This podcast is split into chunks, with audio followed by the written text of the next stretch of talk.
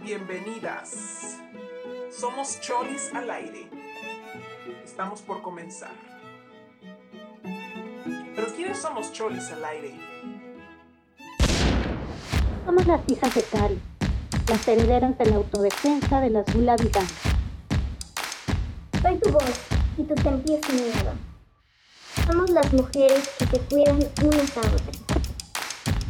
Somos las que no toleran la censura de nuestras voces y la opresión de nuestras cuerpos.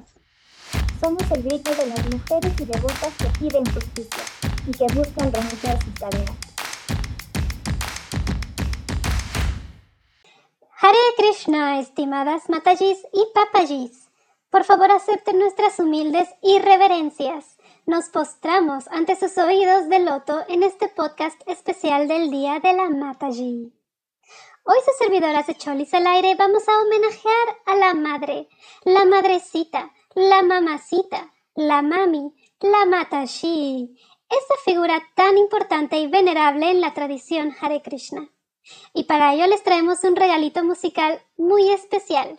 La costumbre neandertal de atar a la mujer a la maternidad ha convertido a la familia ese gran lastre en el pilar del dominio patriarcal. A los diez años lo vi claro ya, y aunque intentaron hacerme claudicar, cuando pensaba en el embarazo y el parto, se afianzaba mi idea de abortar. Si para nada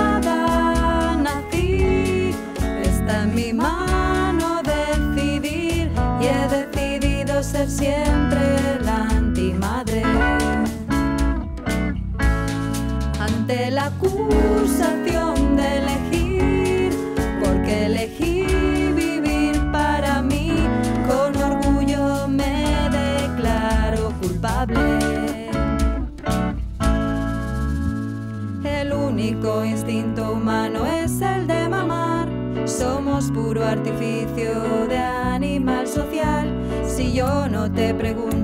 qué sigues procreando, tú no me la pides porque no soy maternal. Niños en el mundo hay millones ya. Dudo que los míos fueran de más calidad. En cualquier caso, esta especie es un desastre. Porque inmolarse para hacerla progresar. Y acabamos de escuchar La Antimadre del grupo La Perra que te muerde. Y ahora que estamos inspiradísimas con sus palabras, les cuento que estoy honradísima de tener una conversación en exclusiva con nuestra invitada especial, la Madre Desnaturalizada. Muchísimas gracias, Anti Matashi, por invitarme a su podcast. La verdad es que estoy fan, fan, fan de Cholis al aire. Y de verdad que les quiero agradecer a ti y a tu equipo por la invitación, porque realmente las madres desnaturalizadas estamos muy invisibilizadas en, en esta sociedad patriarcal de las comunidades Hare Krishna y sobre todo somos mal vistas. A mí me hace cuestionarme de dónde viene ese, pues tú sabes, esa idea de que una madre tiene la obligación de estar naturalmente ligada a sus hijos y a este sentido de cuidados. ¿Y qué hay de malo si a veces se te olvida bañarlos, darles de comer? ¿Qué hay de malo si a veces se te pierden en las tiendas? ¿Qué hay de malo si los dejas jugar en el patio solos? ¿Qué hay de malo? Pero, pero mi pregunta es, ¿qué hay de qué hay de bueno con los padres desnaturalizados, ¿no? Esos no son mencionados de esa manera. Así que les quiero agradecer, Cholis al aire, por darme la, oportunidad de participar en, en un podcast tan maravilloso como el suyo. Pues así es, tienes toda la razón y para nosotros es un honor tenerte y que accedieras a nuestra invitación.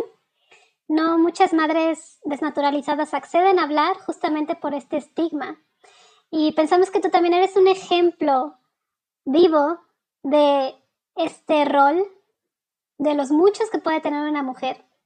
Y hablando de roles, justamente vamos a discutir cómo hemos observado que cuando se nace en un cuerpo de mujer, desde pequeñas se nos atribuyen ciertas actitudes, ciertas características femeninas, ¿no? Los sentimientos femeninos, eh, vestimentas femeninas y ciertas aspiraciones de mujer y los roles que se espera que tengamos en la sociedad.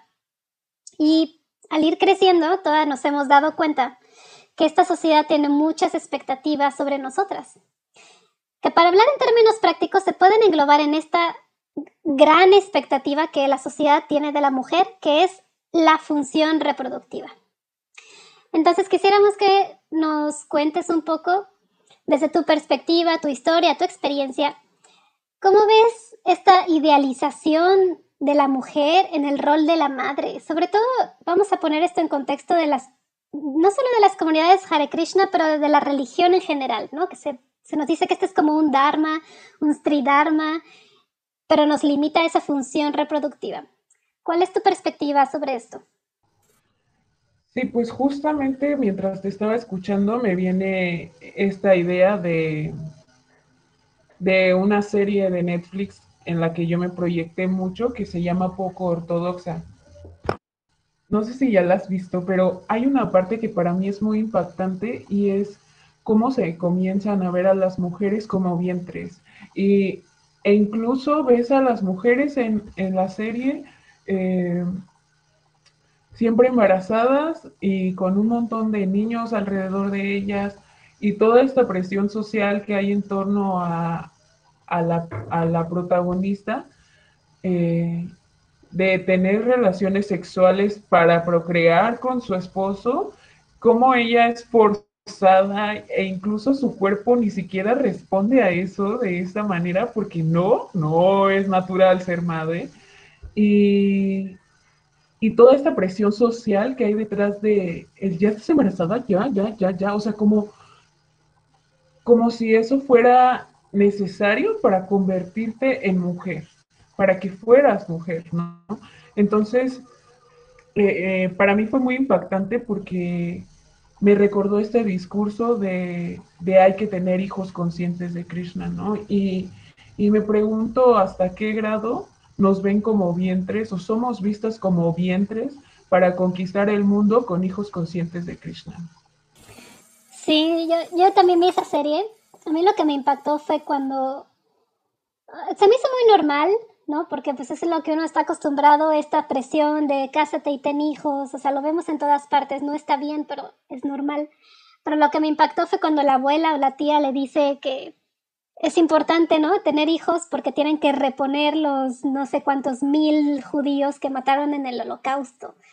Entonces, si eso no es ver a la mujer así como una, no sé, o sea, así como un animal de granja, ¿no? tienes que, que tiene, la cerda tiene que tener los 100 cerditos para, para vender y alimentar y hacer ganancias. O sea, fue, fue choqueante, ¿no? Ver esa, esa escena. Y sí, tienes, tienes razón, pareciera que hay también una misma expectativa, tal vez no tan explícita, en la comunidad Hare Krishna de que hay que tener hijitos, pero conscientes de Krishna. Sea, si no, ni, ni, ni piensas en tener sexo, ¿no? O sea, no, no piensas en sexo, solo es para tener hijos conscientes de Krishna. Ni si te quieres salir del brahmachari o brahmacharini ashram, es para tener hijos conscientes de Krishna, sino ¿de qué otra forma puedes contribuir a la sociedad? Sí, que sea también como un método de conquista, ¿no? O sea, porque de prédica, como incluso he visto imágenes donde, seguro tú también la has visto, donde hay una mujer con la yapa en una mano, los sartenes en otra, el bebé cargando y los cártalos en otra. Y así es realmente como nos ven, o sea, porque aparte de cumplir con todos estos extractos, se nos atribuyen todos también los cuidados de la casa y aparte todos los cuidados de la familia, ¿no? Entonces, mi pregunta es, si hubiera esa imagen, ¿qué tendría el hombre, ¿no? ¿Qué tendría el hombre en sus seis manos, tal vez?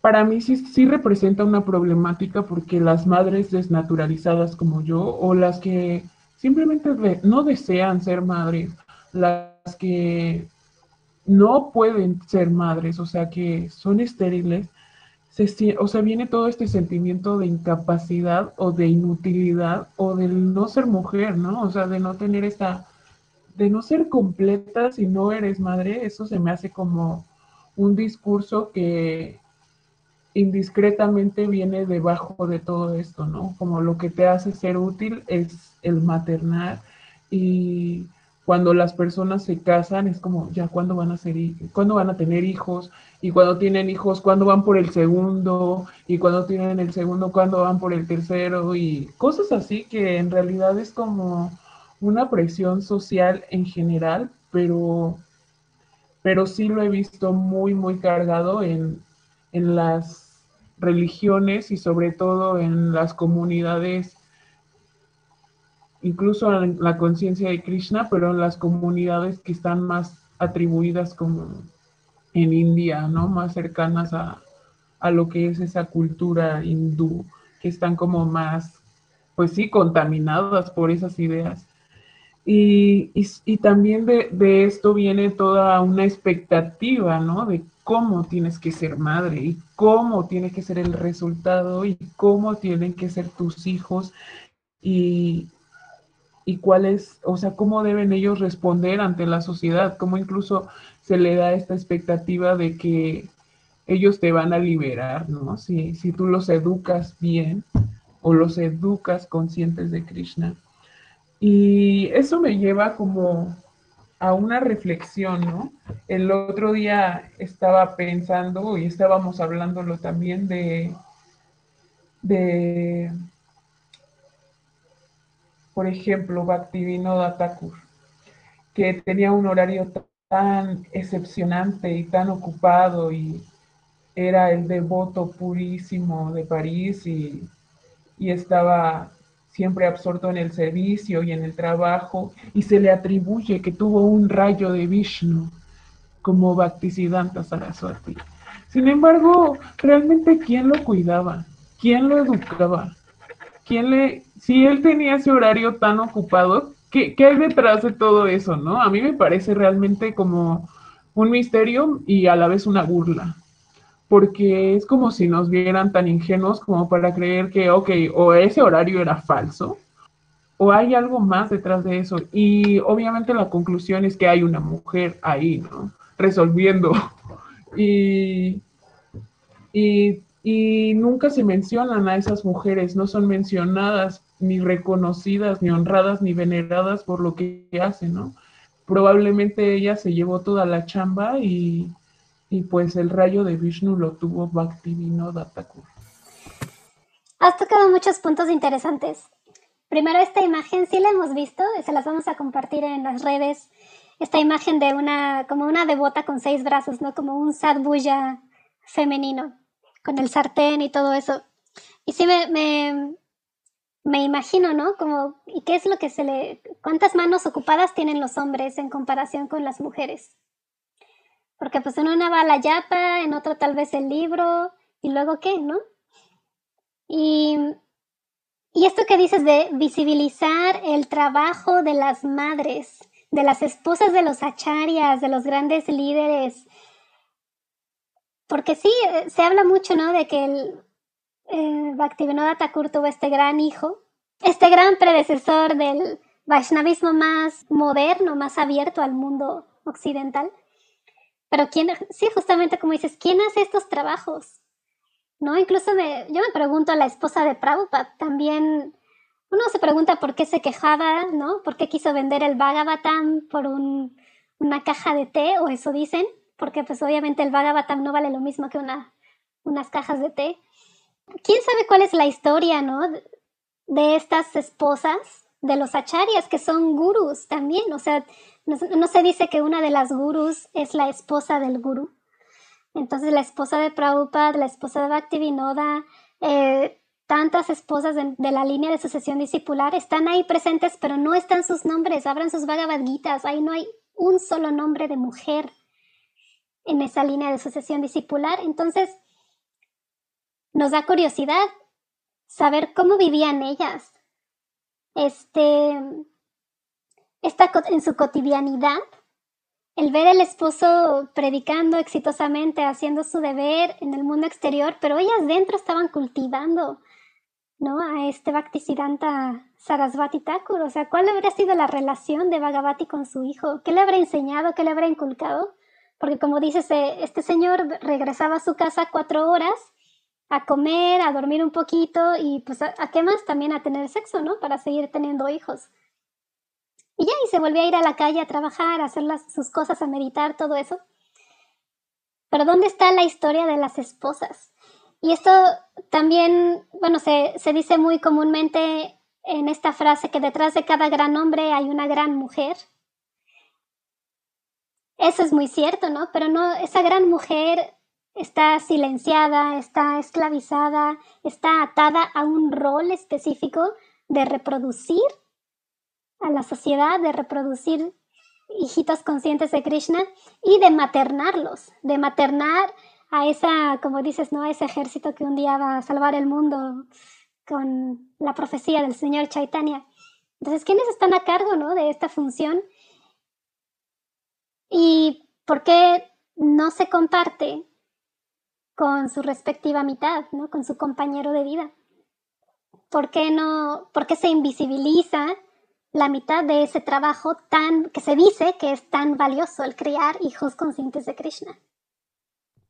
Sí, justamente yo creo que, esa frase de la, detrás de, un gran hombre hay una gran mujer, yo la reconstruiría y diría, ni siquiera está detrás, ¿no? Está al frente de todo eso, porque como dices, eh, al final de cuentas, en estas historias, eh, sus discursos están completamente silenciados, o sea, su trabajo está completamente desacreditado, ¿no? Los créditos se los llevan los acharyas, los esposos, sin embargo, a veces son juzgadas por discursos donde ellas ni siquiera se les permite o ni siquiera nosotros conocemos sus versiones. Por ejemplo, la esposa de Prabhupada. Es como súper mal vista, ¿no? Y la mamá de Prabhupada, súper materialista. Sin embargo, eh, no conocemos sus versiones y a través de una versión de un hombre, de el hombre que le está juzgando, es que también generaciones y generaciones de devotos y de congregaciones las juzgan, ¿no? Y bueno, esto digamos que son los roles de las mujeres que culturalmente son las mujeres ideales, pero ¿qué tal aquellas mujeres que decidieron no tener hijos, ¿no? Que decidieron no casarse, que decidieron no ir detrás ni al lado ni enfrente de ningún hombre ni de ningún proyecto familiar y aún así decidieron practicar o predicar. Esas mujeres son desconocidas para nosotras. Esas mujeres incluso podrían haber sido llamadas rebeldes por su amor a Krishna, ¿no? O por su amor a, sí, a Dios en general. Pero simplemente por, por esta valentía de no ir detrás de nadie y de no seguir a un hombre. Ni consagrar su tiempo a maternar. Ahora que hablas esto de las mujeres rebeldes, eh, hay una película sobre María Magdalena. Y pues es la historia desde su perspectiva. Y es es muy interesante porque no sabemos mucho de ella, sabemos que su evangelio está perdido y censurado por ahí, malinterpretado o también em, desacreditado. Pero bueno, esta historia propone justamente ¿no? la historia contada desde sus ojos y em, lo que dices me recordó a esto, porque ella no quería, en, en la película ella no quiere casarse, por segunda o tercera vez se escapa ¿no? de un matrimonio arreglado. Incluso su papá un día la lleva con unos, eh, no sé si decirle sacerdotes, ¿no? bueno, algunos hombres de la, de la congregación judía, eh, que le hacen como una especie de, podríamos decir en términos católicos, exorcismo. Es eh, algo así, es como querer purificarla, la llevan al río, la sumergen, pero casi la ahogan por esta, este ímpetu de querer sacarle el demonio o lo que sea que tuviera dentro, ¿no?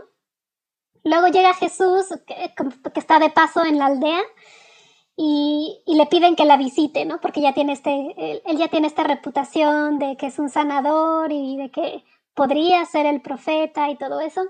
Entonces Jesús la ve, habla un ratito con ella y Jesús percibe, eh, ella, él, le pregunta, ¿no? Y dice, tú has visto a Dios, ¿verdad? Y ella como que inmediatamente se da cuenta que este hombre sí le está, sí le está viendo, ¿no? Más allá de, de su cuerpo, de lo que se espera que sea, como que tienen esta conexión de alma a alma, una conexión más espiritual, ¿no? De que realmente ambos están buscando cosas más allá de lo terrenal. Entonces ella se siente muy atraída por la prédica de Jesús y decide, así contra la voluntad de su familia, seguir a Jesús junto con sus discípulos. Y está impactante la película, está muy, está muy, muy, muy buena. Eh, porque incluso el papá le reclama a Jesús y le dice, ¿cómo te atreves a separar a una hija de su padre? ¿no? Como también si fuera esta... Y eso se reproduce en la cultura Hare Krishna, ¿no? Que la mujer siempre tiene que ser una hija y luego pasar a ser una esposa y luego pasar a ser madre y luego pasar a ser, pues, no sé qué tipo de abuelita cuidada por los nietos, ¿no? O los hijos. O sea, siempre en relación a una figura paterna. Y la cultura judía también está bien arraigada en, en esos paradigmas. Y finalmente ella pues se va, ¿no? Se va y, la película pone, también tiene una fotografía que justamente em, enfatiza la figura femenina con, los, con Jesús y sus otros diez discípulos, ¿no? Que son unos vatos, unos son así medio, pues son unos machos, ¿no? O sea, lo que uno esperaría de un hombre del siglo primero. Pero es, es, impresionante, ¿no? Como también ella tomó ese riesgo de, de seguir a Dios, porque eso es lo que ella quiere, dice yo, ella tenía una devoción en la película, digo, esta interpretación, ella tiene esta devoción muy grande, siempre está orando, luego la pasan en, la, en el templo cuando todos están haciendo oraciones y ella se ve que se, ¿no? La actriz como que internaliza las oraciones y hay muchos ejemplos, ¿no? Pues en la cultura de la India, Mirabai es otro ejemplo, ¿no? De la que no se quería casar y quería seguir a Dios y estaba loca por Dios. Y, y en muchas culturas hay pocas, sí son pocas figuras femeninas que eligen renunciar a esa vida doméstica para seguir un camino espiritual. Y esto es muy interesante porque Prabhupada nunca instruía a sus devotas, a sus discípulas, perdón, a tener hijos, sino a predicar. O sea, las que ya tenían hijos, a las que naturalmente por casarse decidían tener hijos por cualquier razón. Les decía, bueno, ahora tu servicio es tu hijo, pero no es no, no debe interpretarse como que Prabhupada le decía, tu servicio es tener hijos, ¿no? Tu servicio es embarazarte, sino tu servicio es predicar. Ya sea que tengas hijos o, o que tú quieras ver a la deidad como tu hijo. Em, sí es cierto que también es como un rol un poco limitado, pero considerando el, el antecedente y el contexto del que viene Prabhupada es bastante, pongámoslo entre comillas, vanguardista de su parte, ¿no? El decir, no tienes que, si no quieres casarte, no lo hagas, ¿no? Puede ser Brahmacharini en el templo. O sea, él sí rompió algunos paradigmas que también tristemente tras su partida se están borrando. Sí es cierto que él predicaba ¿no? la importancia del Grihastha Ashram y de, de estar casada, pero nos olvidamos de la enseñanza principal de cualquier cultura espiritual, que es trascender el cuerpo y trascender cualquier dharma. ¿no? Krishna lo dice, trasciende todos los dharmas, todas las ocupaciones, todos los deberes, incluso el deber social, ¿no? De, o esa expectativa corporal de ser mamá, o de ser papá, o de ser hijo, o de ser hermano, abuelo, o sea, trasciéndelo todo eso, ¿no? Para el servicio devocional. Entonces, esto no debería ser un impedimento, o más bien, bueno, tampoco debería ser una, un argumento o una herramienta de coerción para las mujeres dentro de las comunidades espirituales. Sí, con respecto a eso, como me resonó un buen cuando dijiste que a, a pesar o sea, sí es muy vanguardista, pero hay un rol limitado, ¿no? Porque también me hace pensar, ¿y qué si la mujer elige no casarse, no tener hijos y aparte no ser esta mujer pura, ¿no? O sea, es como, creo que incluso, pues, algo muy básico el respetar que las personas seamos distintas y elijamos cosas distintas y que no por ser mujer te guste algo y no por ser hombre te guste algo, sino como ser individual, cómo estás decidiendo llevar tu vida, ¿no? También no por todos eh, decidir seguir el Vaishnavismo o cualquier otra religión o proceso espiritual o social o político, lo que sea, tenemos que homogeneizarnos, ¿no? Porque también eso es como una herramienta de sometimiento del patriarcado en el que todas y todos debemos ser el promedio, ¿no? Y el promedio en realidad no es nadie. Eh, yo también creo que aplicado en el contexto actual, también hay mucha presión social en las congregaciones por tu edad, ¿no? ¿A qué edad te vas a casar? ¿Y cuántos hijos quieres tener? Y, y una manera muy sutil de meternos esto, esto también la manera en que nos nombran, ¿no? Sí, ahora que mencionas esto de la mujer pura y casta, bueno, uno, uno de nuestros podcasts pasados fue justamente hablar de la castidad y la sumisión. Se habló mucho de eso, pero ya que salió al tema, esto de querer meter y encasillar a todas las mujeres en un, en un ideal, vamos a, vamos a terminar este segmento hablando de cuáles son estas etiquetas o estas cualidades idealizadas de la mujer, ¿no? Porque como dices, espera que seamos puras, ¿no? No sé qué significa eso. Estaría bueno explorarlo en otro podcast, esta dicotomía de la pura y la impura, la casta y la prostituta. Pero vamos, a hablar de esas etiquetas, ¿no? Quieren, quieren la mujer ideal del hombre, la mujer ideal devota de Dios es pura, es casta, es silenciosa, es callada. Y seguramente a ti, madre desnaturalizada, te han llamado muchas cosas. Te están diciendo, debería ser más así, debería ser más, más callada, más sumisa, más obediente, más maternal, más... ¿Puedes contarnos algo así? ¿Cuáles son estas etiquetas de la mujer ideal? ¿Y por qué, por qué nos afectan no solo a las mujeres, sino también a los hombres? Porque también está, yo creo que hay un, yo creo que es muy decepcionante ver que tú tienes un ideal de alguien, una expectativa de alguien y ves la realidad y se te cae para abajo todo, ¿no? Y eso nos afecta a nosotras y a ellos. Entonces, ¿qué etiquetas te han puesto? ¿Qué etiquetas, qué comportamientos espera la sociedad de ti? ¿Y por qué no nos benefician? Interesante. Eh, pues justamente las cualidades que mencionabas como pura, callada, reservada, obediente eh, son generalmente las más relevantes. Incluso hay como hasta una expectativa de lo físico, ¿no? Como que no se pinte demasiado, que no exponga el cuerpo demasiado, que se peine de cierta manera. Todas sabemos, la línea en medio, la trenza atrás. Pero ahorita lo que más, más, más me resuena fue que, que de estas cualidades, sobre todo la, el ser callada y el ser reservada, el introvertida, dependiente. Y yo creo que todas estas cualidades eh, afectan a los hombres en el sentido de que son irreales. No somos así. No es natural, no vivimos en una cultura en la que nos funciona ser así.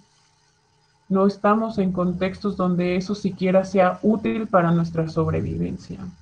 Entonces, yo creo que sí parten todas estas decepciones porque nos topamos con el ideal del hombre, el ideal de la mujer, y cuando te encuentras con una pareja te das cuenta, o incluso en parejas eh, homosexuales, entre mujeres, entre hombres, cuando te topas con estos ideales de, de, lo que es la otra, de lo que es el otro, y en, en ese encuentro te das cuenta de que esto es irreal, ¿no? incluso tener esas expectativas entre amigas, ¿no? De lo que así somos las mujeres y así nos tenemos que llevar y así nos tenemos que tratar entre nosotras. Y otra vez vuelvo a esto, te encuentras con una personalidad individual, que igual es algo que no está peleado con, con la filosofía, ¿no? La filosofía todo, todo el tiempo te está diciendo también que eres un ser individual y que nunca vas a perder esa individualidad, ¿no?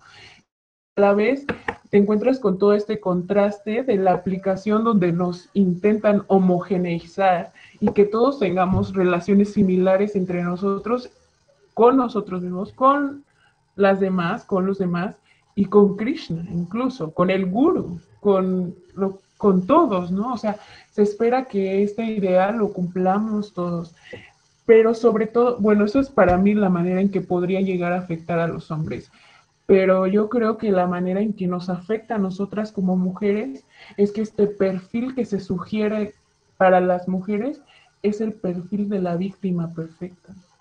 Entonces, hemos visto actualmente eh, a todos estos casos de hombres depredadores que, que se encuentran inmiscuidos en las comunidades religiosas y se me hace súper, súper, súper peligroso por, por otro lado, el contraste con, con este perfil que se sugiere de la víctima perfecta, callada, obediente, dependiente, apartada, silenciada.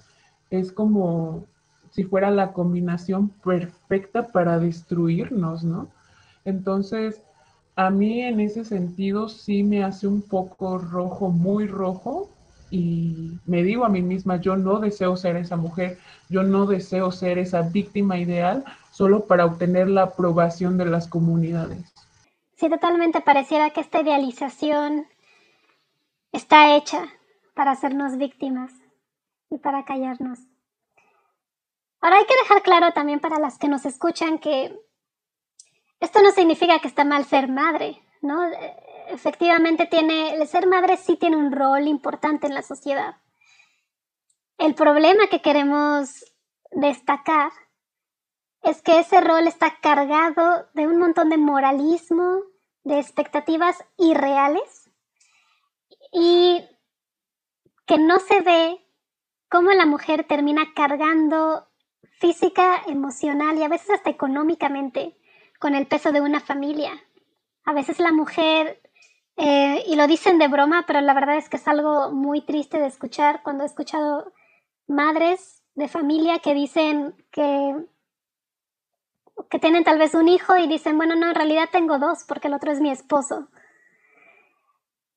Entonces, lo grave aquí, lo grave aquí no es ser madre, si uno, si uno lo desea está bien. Lo, lo grave aquí es maternar adultos, maternar humanos que no pariste y maternarlos sola, sola y a veces en un contexto de violencia o de abandono del padre. Esas son las cuestiones que hay que visibilizar y también cuestionarnos.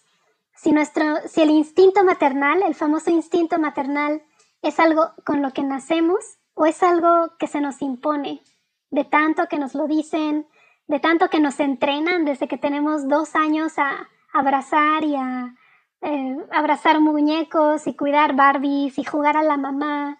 O sea, tú lo ves en las tiendas, mira los juguetes de niñas. ¿no? Son, son otros bebés, son carritos para pasear niños, son cunas, son microondas chiquitos, color de rosa. Entonces no es, no es el problema ser madre, ¿no? O desear tener hijos, sino lo que la sociedad le impone a estas madres, la forma en que estas madres se encasillan y junto con ellas la, la manera en que en comparación con estas madres, con las que aparent, por una razón u otra sí encajan en este modelo o en este estereotipo de la madre abnegada y entregada a la familia, cómo se compara y, denigra o, se burla o se menosprecia y marginaliza a las mujeres que eligen no serlo o que incluso eh, proclaman que no tienen instinto maternal. Y la cuestión está ahí, ¿no? En, en dar validez a lo que cada ser humano quiere hacer de su vida, ¿no? Y respetarlo, pero no imponer un rol, una, expectativa en otra persona. O sea, uno no debe esperar nada de nadie, ¿no? Simplemente cumplir con su deber, también de eso se trata, ¿no? El, avance en el camino espiritual. Tú haces lo tuyo, eres exigente contigo, tienes tus metas y dejas al mundo girar. Eso es lo que queremos cuestionar. ¿Hay algo más que quieras agregar, madre desnaturalizada? Sí, justamente me gustaría, es que me resonaron también algunas cosas y veo como el lenguaje también nos encasilla un montón porque yo nunca he escuchado decir, por ejemplo, que hay un padre desnaturalizado o ahorita mencionaste el instinto maternal. Yo jamás en mi vida he escuchado el instinto paternal, ¿no? Entonces, me, me hizo mucho shock ahorita que lo escuché porque y que lo estaba pensando, porque en realidad pensándolo a la par de todo esto de los juguetes de los niños y cómo, cómo desde pequeñas nos es impuesto inconscientemente esto y, y no solo desde pequeñas lo vivimos, sino a lo largo de nuestra vida esta idea es reforzada continuamente, ¿no? incluso la mujer quedada, ¿no? La mujer quedada es aquella que que no se casó y no tuvo hijos, pero jamás es alguien que decidió, pues, vivir sola y no involucrar en esos asuntos familiares o de pareja. Entonces, eh, me, me, resonó porque nunca he escuchado ni el instinto paternal, ni el padre desnaturalizado, ni el hombre quedado, y cómo también ese lenguaje nos viene a, pues, a imponer muchas ideas, ¿no? Así es. Y llevándolo más allá, tampoco, tampoco vemos, tampoco está visibilizada la violencia que hay en los términos de madre soltera, madre o mujer divorciada. Y tenemos que preguntarnos, ¿no? ¿Cuál es esta fijación con la madre, con la figura, con el arquetipo, con la bendita palabra de la madre? ¿Por qué tanta expectativa? ¿Por qué tanto tabú? ¿Por qué tanto juicio a la madre? Dejen a las madres en paz, ¿no? Porque esta, esta cualidad de la Virgen también, ¿no? Como la Virgen María. O sea, incluso la mamá de Krishna es casi, casi como que nació sin un par, eh, ¿no? De repente se materializa Krishna enfrente. Todo esta, este peso de la madre virgen es incluso un oxímoron. No puedes parir, no puedes embarazarte y parir y ser virgen, ¿no? Entonces pareciera que es como una esquizofrenia, una alucinación colectiva histórica esto de la Madre Virgen. Es como subir la vara del ideal, ¿no? Todavía más. O sea, no solo tienes que ser la madre, sino, puta, nunca vas a poder llegar a ser la madre virgen. Claro, uy, Kunti, Kunti también es la madre virgen, porque los semidioses que invoca le dicen, sí, te voy a dar un hijo y ella se preocupa, no, no, no, porque ¿qué van a decir? Ya no voy a poder casarme o algo así, ¿no? Oye, no, no, no, pero no te preocupes, aunque, aunque yo te dé un hijo, tú vas a seguir siendo virgen, esa es mi super bendición de semidios. Está muy grave, amigas. Está muy grave. Tenemos que sacar estas historias de nuestras mentes y estas historias míticas de nuestras úteras y de nuestras vulvas. No podemos seguir internalizando estos discursos irreales, violentos, denigrantes y deshumanizantes acerca de la mujer. Y como ya me está saliendo la furia, vamos a mejor a pasar a nuestra siguiente pregunta. Porque hablando de todas estas etiquetas, pues estamos dejando en claro que no necesariamente queremos ser eso. No nacemos siendo eso que ellos quieren. Y ahora vamos a hablar en específico de la comunidad Hare Krishna. ¿Y por qué se nos quiere asignar esta idea de ser la madre de todo el mundo? De manera artificial y superficial, usando términos como madre y mataji para referirse a todas las mujeres, excepto la esposa, claro. ¿Por qué no nos gusta este término? Vamos a hablar, ¿no? Porque nadie nos pregunta si quieren que nos digan así. ¿Por qué no nos gusta? Y vamos a hablar, ¿por qué no nos gusta que nos digan así? ¿Por qué no nos sirve? Ni a nosotras ni a ellos que nos digan mataji. ¿Y por qué nos estamos quejando de esto? Sí, también estaba pensando que cuando bien te va, ¿no? Porque he escuchado hasta esposos que le dicen mi mata y a su esposa. Es como muy, muy raro. Resuelve tu complejo de Edipo, Eh, pues yo personalmente podría decir que no me gusta porque tengo un nombre. Y porque esa es la manera en que a mí me gusta ser nombrada. Sí, tal vez yo no lo elegí, pero sí puedo no elegir que no me digan Mataji, porque ni siquiera soy una Mataji, porque para empezar esa palabra ni siquiera es de nuestro idioma. Y no, no soy madre de nadie y no quiero ser madre de nadie menos de ellos, ¿no? Porque detrás de eso viene toda esa connotación de que sí, ellos se deben de tratar como madre, supuestamente, eso para empezar es irreal, ¿no? Y como dices, refuerza esos complejos de Edipo porque no nos dejan de ver como cuerpos sexuados, no nos dejan de ver como objetos, sin embargo nos ponen esa palabra. Pero también todo, a mí no me gusta por lo que viene detrás de eso, que es la manera en que yo debo verlos como hijos, que yo debo verlos y maternarlos a cada uno de ellos procurar y cuidar a los brahmacharis.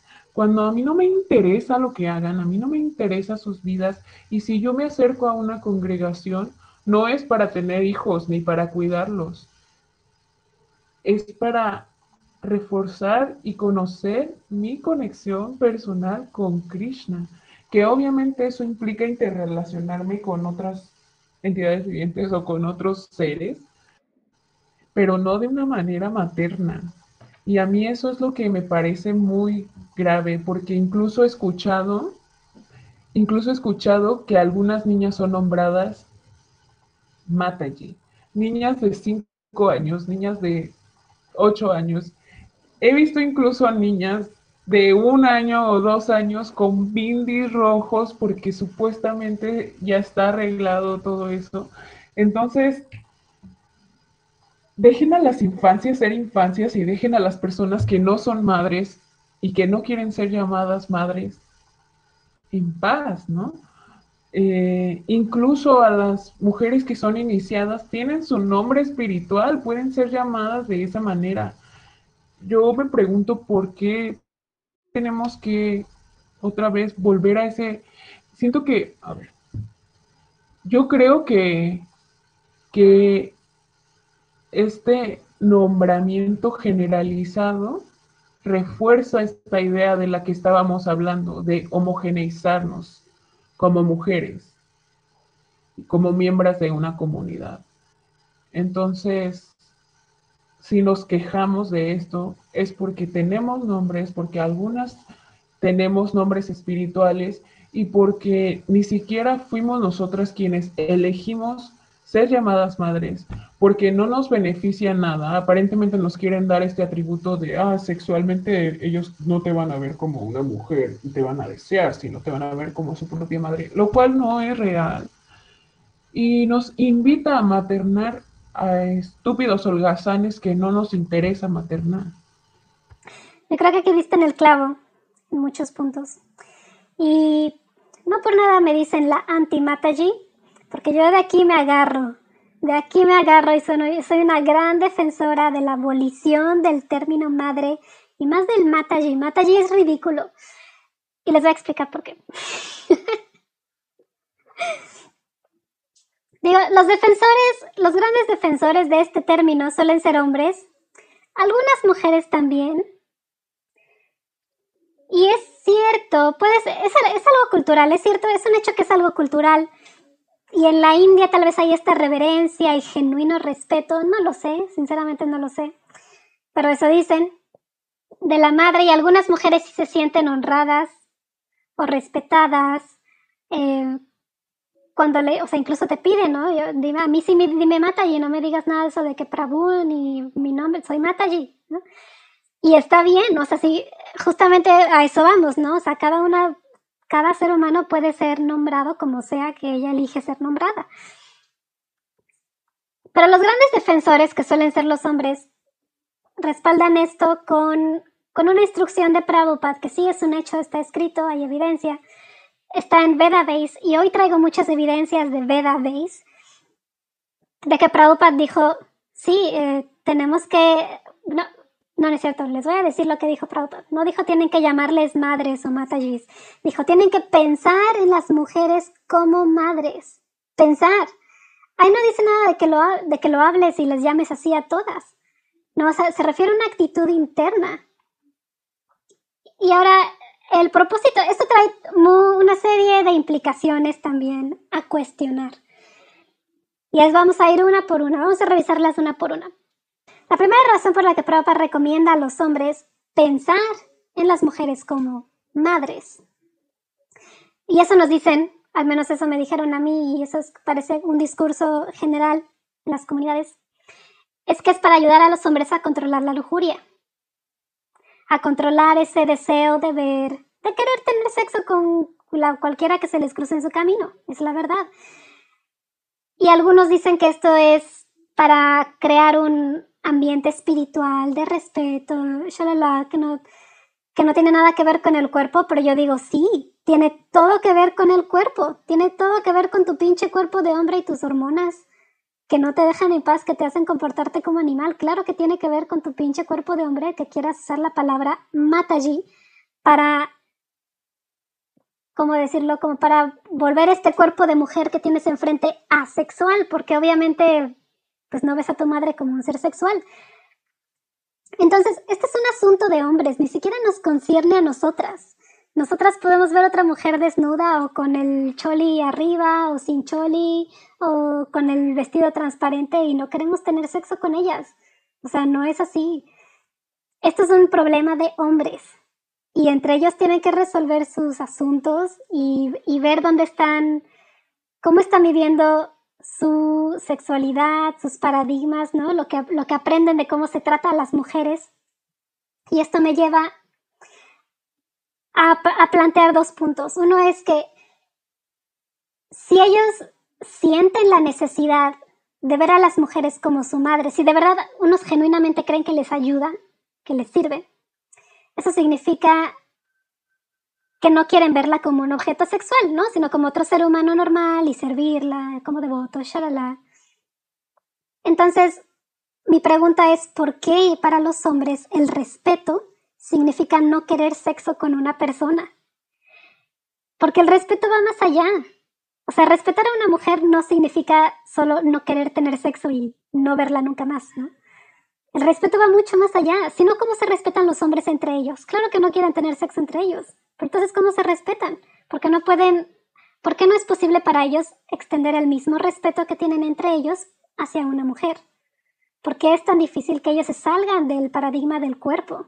El respeto va mucho más allá de querer tener sexo o no con alguien, ¿no? Es honrar la individualidad de la persona, eh, respetar los límites de una persona, defender su derecho a la vida, a, hacerse oír. Y también es algo que yo les digo a los hombres, ¿a poco a los que sí tienen esposas o novias y tienen sexo con ellas, no las respetan? O sea, es como si para en, la cabeza de los hombres tener sexo y respetar a una mujer fueran dos cosas distintas. Entonces, esa es una tarea que les dejo para reflexionar. El segundo punto a analizar aquí es que los hombres se pregunten por qué solo respetan a sus madres. Se supone que la conciencia de Krishna o cualquier camino de desarrollo espiritual genuino se trata de de llegar al punto en que uno respeta a todas las entidades vivientes, a todos los seres humanos, sin importar su sexo, su raza, su condición socioeconómica, su edad, porque se supone que estamos aprendiendo que Dios está en cada una de las personas, y animales y plantas, hasta en las rocas está Dios, ahí puedes ver a Dios. Entonces, ¿por qué solo respetan a su madre? O sea, o, o entonces para dejar de comer carne pueden bautizar al pollo Mataji y decir, bueno, es que es mi mataji, por eso, eso, eso me ayuda a, respetar al pollo y así puedo ser vegetariano algún día. Entonces esa es una segunda tarea que les dejo de reflexión. ¿Por qué solo respetan a sus madres y tienen esa necesidad de ponerles a todas la etiqueta en la frente de, ok, como estoy en el camino espiritual y quiero respetarte, tú te llamas madre y tú también, y mataji, mataji, madre, madre por aquí y madre por allá? Sí, das en el punto. Yo justo estaba pensando también, es como si tienes que hacer un intercambio de respeto, ¿no? O sea, yo me tengo que aguantar que tú me nombres Mataji porque de esa manera me vas a ver de una manera respetuosa. Es como, no puedes respetarme diciendo mi nombre, no puedes respetarme por ser mujer, no puedes respetarme por ser humana, solamente me puedes respetar si me ves como una madre es súper, en realidad es súper asqueroso, ¿no? Es como, es como si tuviéramos que negociar ese respeto y en esa negociación yo me tuviera que aguantar que dejes de nombrarme y que me generalices y que me deshumanices para ponerme en, en una casilla de, como dices, alguien asexual para ti. Entonces, al final de cuentas, yo tengo que renunciar a mi nombre por ti, por tu descontrol, por tu incapacidad de respetarme. Y ese es como un pacto que se hace silenciosamente en las congregaciones. Y pareciera que en la sociedad en general, porque pareciera que esta responsabilidad del respeto también otra vez recae en la mujer. Es decir, si tú quieres ser respetada, tienes que comportarte como su ideal, tienes que ser casta, tienes que taparte, tienes que vestirte así, tienes que callarte, tienes que obedecer, tienes que verte bien, tienes que peinarte con raya en medio y lo que sea. Tienes que ponerte ropa que no provoque. Y cuando debería ser al revés. O sea, una persona no tiene por qué exigir respeto de los demás, menos una persona que está en un camino espiritual. Se supone que tú estás en la práctica de respetar a todo el mundo, sin importar qué, se supone que no ves los cuerpos. O se supone que eso intentamos, ¿no? Entonces, incluso las mujeres tienen que cambiar su forma de, de, ser o fingir mientras están en el templo o en la calle o con ciertas personas donde hay hombres y fingir o, o, asumir este rol, ¿no? De, de, lo que para ellos es, merece, merece ser respetada, ¿no? O sea, entonces ellos dicen, bueno, la que se ve así como mi ideal perfecto, la que se parece a mi mami, a esa la respeto y a la que no, me la quiero coger. Y ya. O sea, ¿de quién es el problema ahí? Reflexionenlo. Reflexionenlo ustedes, hombres. ¿Por qué no respetan a las mujeres? ¿Por qué no respetan a los seres humanos? Incluso desde que tenemos que ser marcadas las que están casadas, ¿no? O sea, estás casada, te pones una marca en la cabeza, ¿para qué? para que los otros hombres no se te acerquen. Entonces eso quiere decir que el no tener la frente marcada es una invitación para que cualquiera te, te hable, te moleste, te acose. Y eso está normalizado porque incluso si tú estás casada y no usaste el bindi rojo y un hombre se te acercó, es tu culpa porque no estás marcada cuando deberías, cuando ya hay una marca que te protege para ser respetada y que no se te acerquen los demás hombres. Eso es como si fuéramos vacas. Creo que lo único que puedo hacer es citar a la madre desnaturalizada y decir, qué asco. Ahora otro punto que quisiera eh, añadir al, al, argumento de abolir el término madre y matallí es que hay que tomar en cuenta el factor cultural, como ya lo dijimos, y bueno, nosotras estamos hablando desde países distintos de Latinoamérica. Y aquí la, la palabra madre tiene muchas connotaciones negativas, básicamente las groserías, ¿no? La, la, madre está en todas partes, ¿no? Y que si decimos hijo de tu mata allí, o ya se dio en la mata allí. Puta mata allí. Así, la concha que te parió. O en la concha de su mata allí.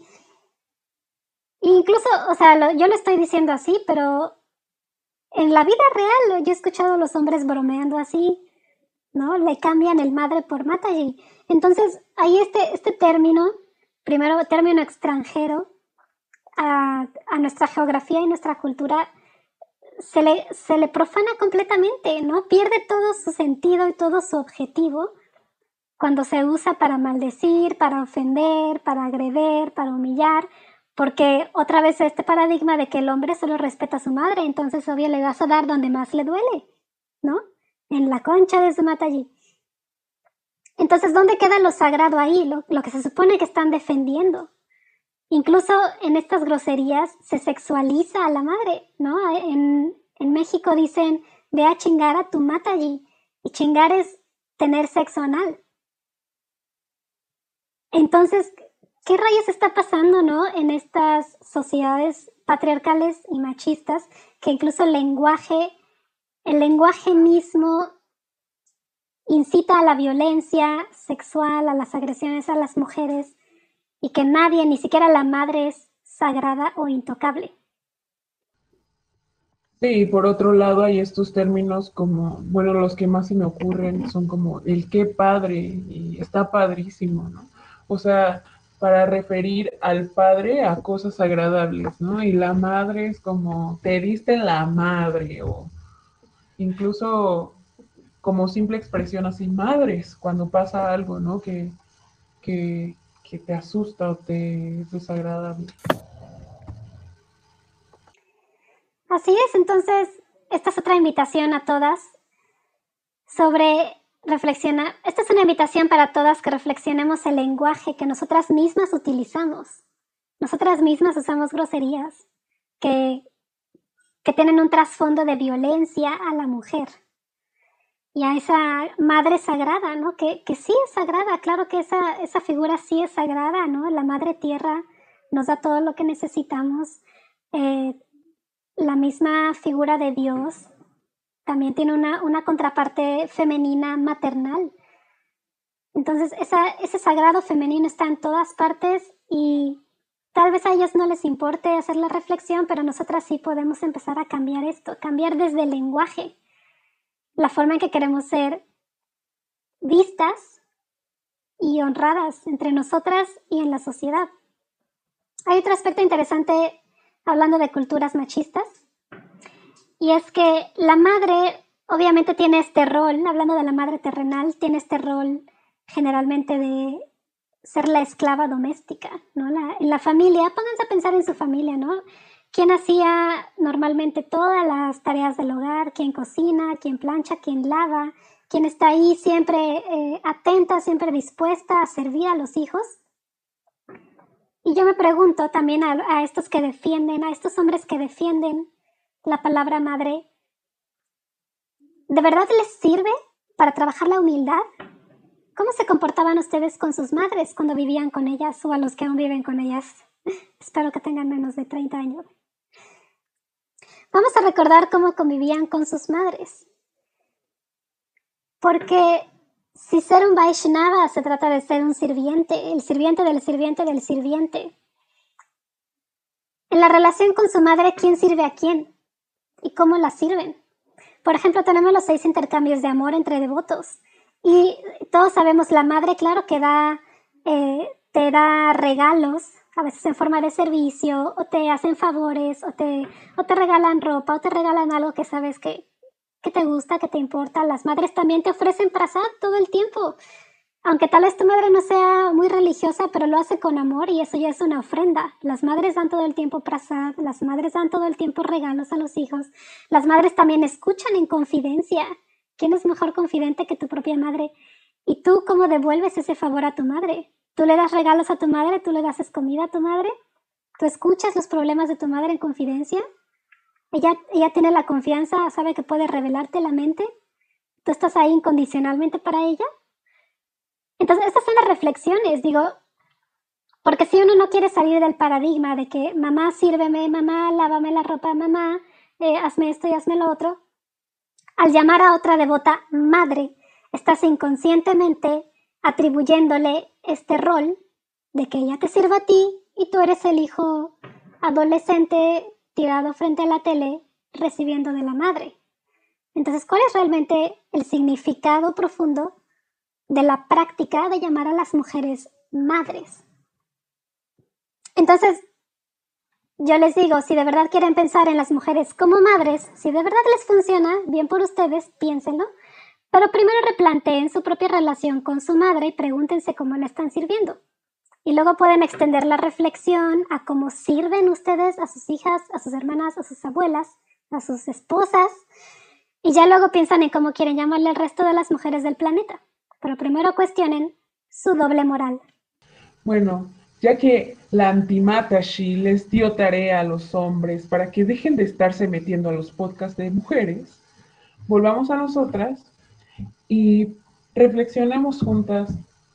Entonces, ¿Qué queremos? ¿Qué queremos ser? ¿Cómo queremos ser vistas, nombradas, llamadas, tratadas?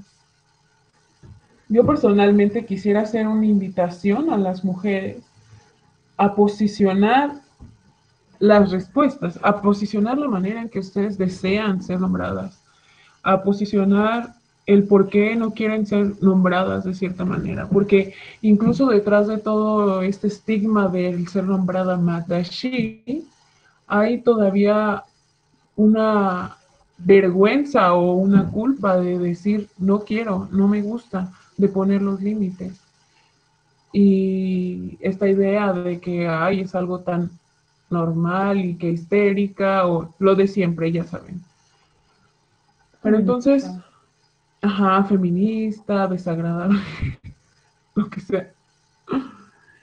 Eh, yo la verdad sí he escuchado a muchas mujeres que no les agrada ese término, pero a muy pocas he escuchado posicionarlo, decir, no me gusta, porque nos meten también incluso esa vergüenza de poner los límites y eso otra vez volvemos al perfil de la víctima perfecta, donde eh, estás exagerando cuando pones un límite. Y yo creo que algo como el, la manera en que queremos o no ser nombradas es muy importante, porque también el generalizarnos y borrar nuestro nombre es una manera de borrarnos también a nosotras, de borrar nuestra personalidad, de borrar lo que hemos sido antes de llegar a las congregaciones. Entonces, mi invitación sería esa y mi respuesta sería esa. A mí me gusta ser nombrada por mi nombre y de esa manera quiero ser nombrada. Y entonces invito a otras mujeres a que se cuestionen de qué manera les gusta ser nombradas a ellas y que no tengan miedo de decirlo, ni vergüenza ni culpa, porque es algo tan simple como algo que tú estás eligiendo y que ni siquiera tienes que justificar el por qué, ¿no? O sea, incluso eso, ¿por qué no? porque no quiero, porque no me gusta, porque no me llamo así, pero no tienes que dar tal vez una explicación filosófica o, sí, de, o, epistemológica, se dice. Ajá, o epistemológica de todo lo que lo que te desagrada de, de, esa palabra o de esa manera de ser nombrada. A ver, Antimatashi, hazle honor a tu nombre. Pues ahorita que dices esto de posicionarte en el rechazo a este término, pensé en un ejemplo que me encantó. Y como dices, uno no tiene que ponerse a dar explicaciones. Y en una clase de unas discípulas de Prabhupada, y son estas discípulas, quiero sacar este, este tema al caso también, aprovechando que este es un especial del Día de la Matashi, podemos extendernos unos minutos, porque quiero sacar el tema de Prabhu, ese controversial tema de la Matashi y el Prabhu. Eh, las discípulas de Prabhupada llevan desde los años 70 luchando por reclamar, por reclamar, están clamando otra vez el título que les dio Prabhu para todos sus discípulos, que es el de Prabhu. Y Prabhu significa en inglés, ustedes lo encuentran como master, pero en español se puede traducir como amo o ama, señor, señora, maestro, maestra. Y la intención de este título es de poner ponerte a uno a ti misma como sirviente de la otra. Y viceversa, ¿no? También puede ser de hombres a mujeres y de mujeres a hombres. Y eso es lo que se está luchando por reivindicar. Y por supuesto, eh, las discípulas de Prabhupada al hacer esto no quieren, no están esperando ser las amas o señoras de nadie, sino de colectivamente restablecer a la mujer como una fuente de sabiduría y de aprendizajes, al igual que los hombres, que continúan llamándose entre ellos Prabhu. No voy a indagar mucho en esto porque ya hay mucho material y les vamos a poner en, las, en nuestras redes unos links para los que les interese más ahondar en estos textos, en estas conferencias que están dando.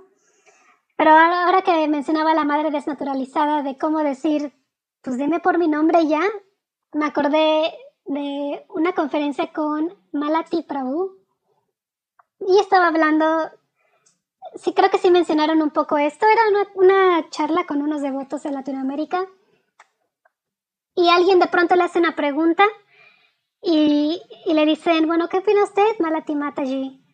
O Mataji Mal, Malati, no, creo que, creo que le dijeron, ¿qué opina usted, Malati Mataji? Y ella, antes de contestar, y así con una sonrisa bien tranquila, le dijo, Malati de vida, sí. Y la otra persona dijo, sí, disculpe, Malati de vida, sí, ¿qué opina sobre esto, no?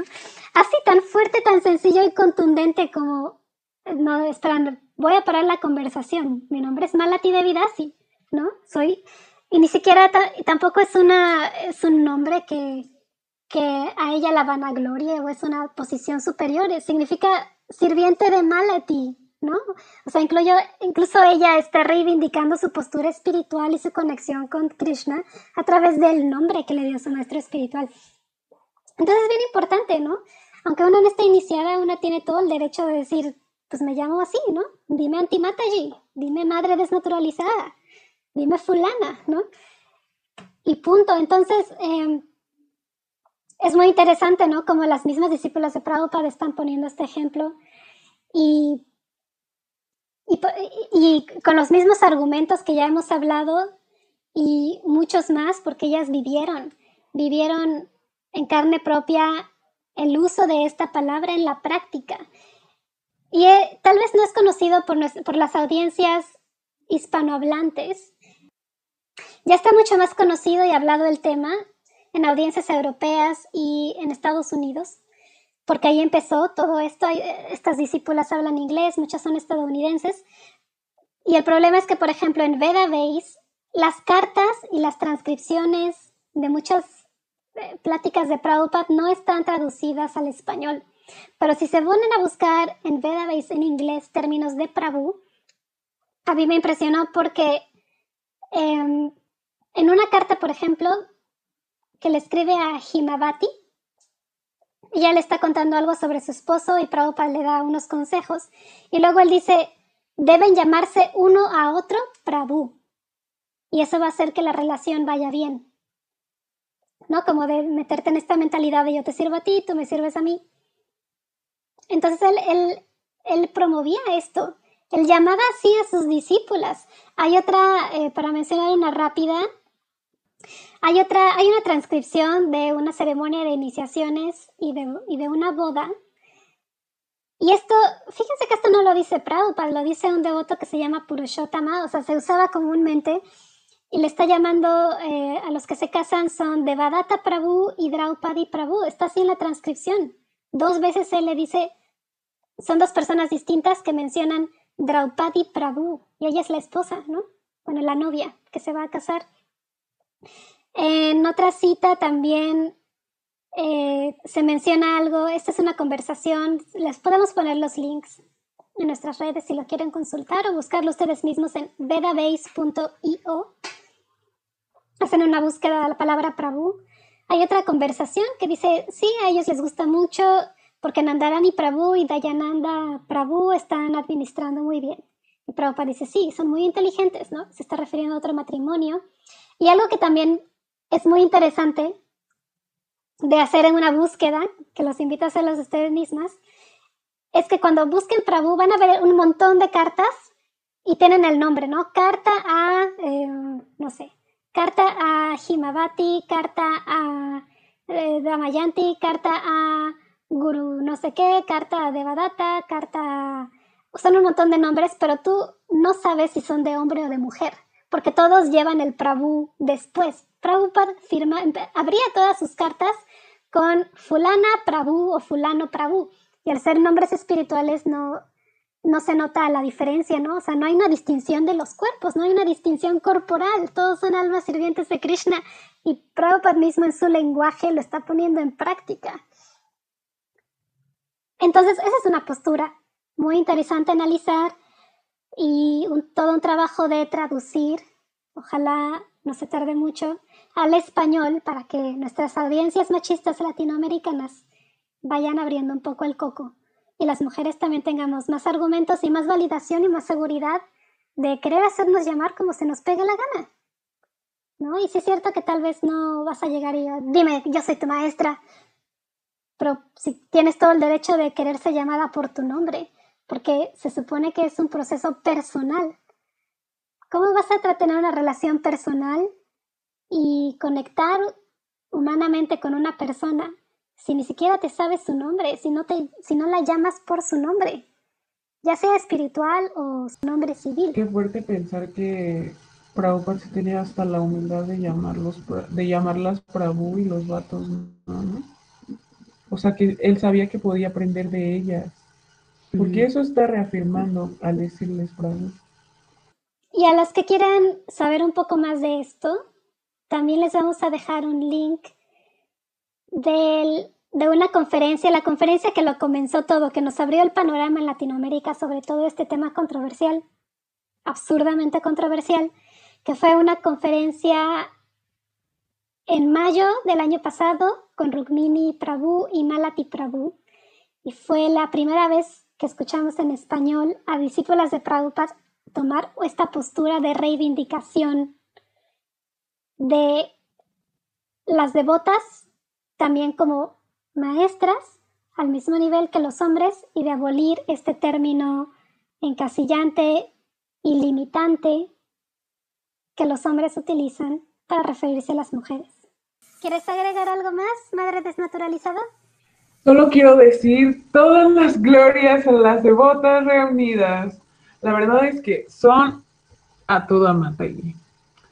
Nos gustaría que en los comentarios nos compartan cómo lidian con los ideales y expectativas de la mujer ideal y cómo están ustedes viviendo y nombrando sus propias vidas, anhelos e identidades.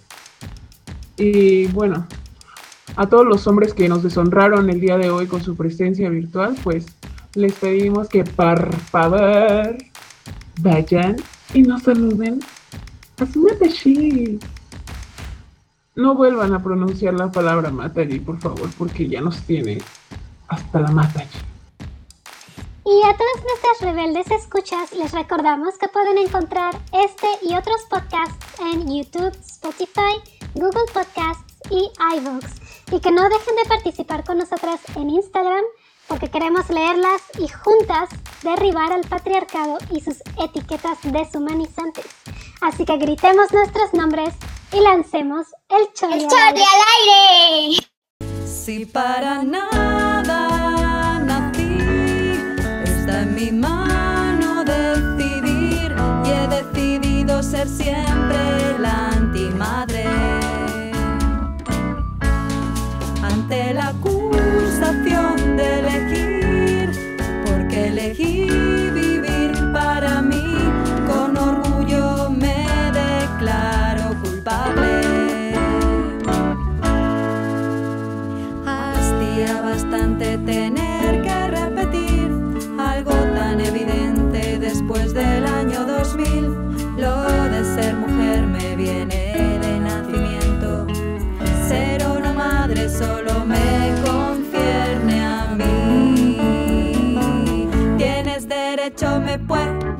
odiar si quieres y denunciarme por malversación de genes, pero lo de ser madre no es cosa de mujeres.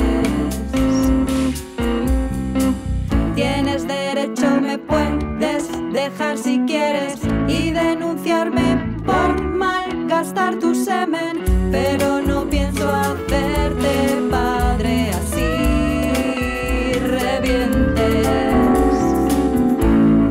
Si para nada nací, está en mi mano decidir y he decidido ser siempre la antimadre.